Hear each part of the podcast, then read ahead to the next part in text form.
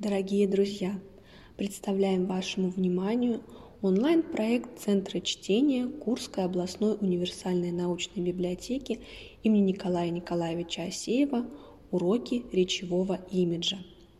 Мы все хотим свободно объясняться с другими людьми, легко доносить до них свои мысли, уметь заинтересовать собеседника и достойно выглядеть в его глазах. Поскольку часто разговорная речь далека от идеальной, мы предлагаем серию аудиоподкастов, которые помогут вам говорить красиво и правильно. Второй урок будет посвящен правильному образованию глаголов повелительного наклонения. Среди глаголов русского языка есть довольно много слов, которым чего-то не хватает. Называются они недостаточными глаголами. Чаще всего всплывает очень яркий пример – «победю» или «побежу». Недостаточность глаголов бывает проблемой в некоторых случаях при образовании повелительного наклонения. Например, от глаголов «хотеть», «мочь», «видеть», «слышать», «ехать» можно образовать только просторечные формы «хоти», «слышь», «видь» или «ехай».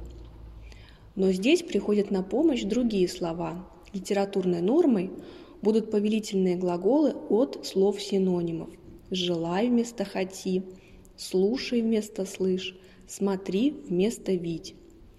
Остановимся подробнее на глаголе «ехать». Какие только варианты повелительного наклонения не предлагаются.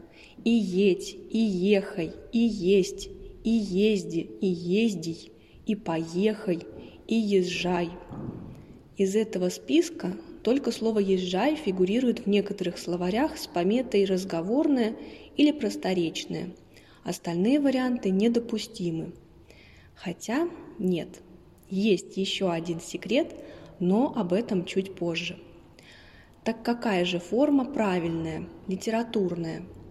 Единственно верным вариантом является глагол с приставкой «по» – «поезжай». Отлично, разобрались. А если хотим кого-то куда-то отправить, то мы должны сказать «поезжай». А теперь вопрос на засыпку. А если наоборот, запрещаем ехать? Не поезжай? Чувствуете, как-то нелепо звучит. Правильно чувствуете. Здесь как раз пришло время открыть тот самый маленький секрет. Удивительно, но литературной нормой повелительного наклонения глаголов «ехать», «ездить» и «поехать» будут «поезжай» в утверждении и «не езди» в отрицании. Друзья, читайте книги. Устройте себе интенсив-курс по прокачиванию речевых навыков. А подробнее о самых распространенных ошибках и правилах русского языка вы можете прочесть в новой книге, поступившей в библиотеку «Слово не воробей. Разбираем ошибки устной речи» Татьяны Гартман. До новых встреч!